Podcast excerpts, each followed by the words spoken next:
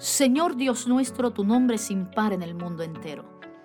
Los bebés y los niños te cantan canciones de alabanza. Tú les diste esas canciones poderosas para silenciar a tus enemigos. Cuando veo el cielo, la luna y las estrellas que tú creaste, me pregunto, ¿por qué los seres humanos somos importantes para ti? ¿Por qué te acuerdas de nosotros y por qué te ocupas de nosotros?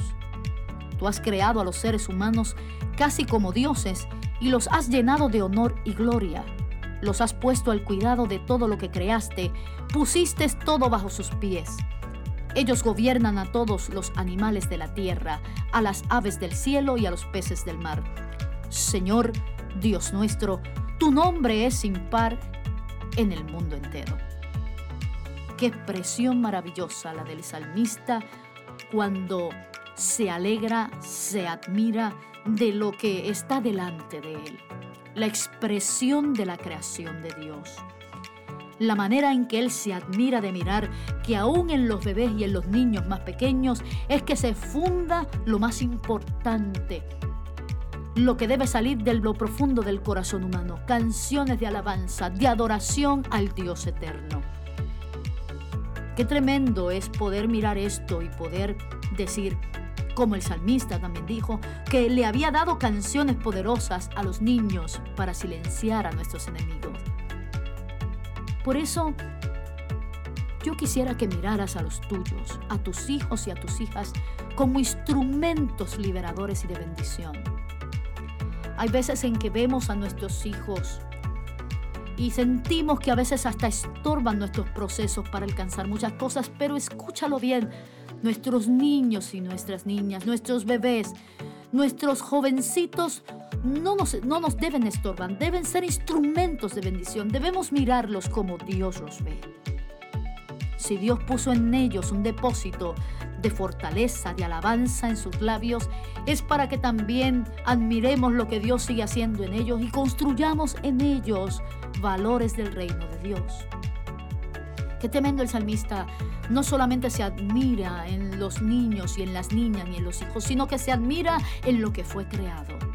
Y hay veces en que nosotros, quizás abrumados por nuestra angustia, no estamos pendientes, no enfocamos nuestros sentidos en las maravillas de Dios que están a nuestro alrededor. Mira los cielos, la tierra, las estrellas que el Señor creó.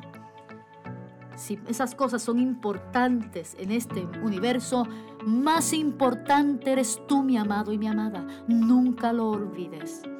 El Señor te bendiga.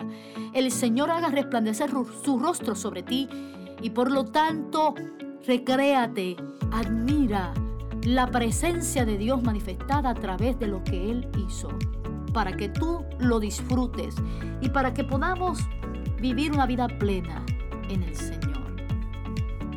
Padre, este es el día que tú has hecho para todos nosotros, que nos alegremos en ti, que estemos dispuestos, Señor, a ser instrumentos de bendición, que estemos dispuestos nosotros a bendecir a otros y alegrarnos, Señor, alegrarnos en todas aquellas bellas cosas que tú has creado.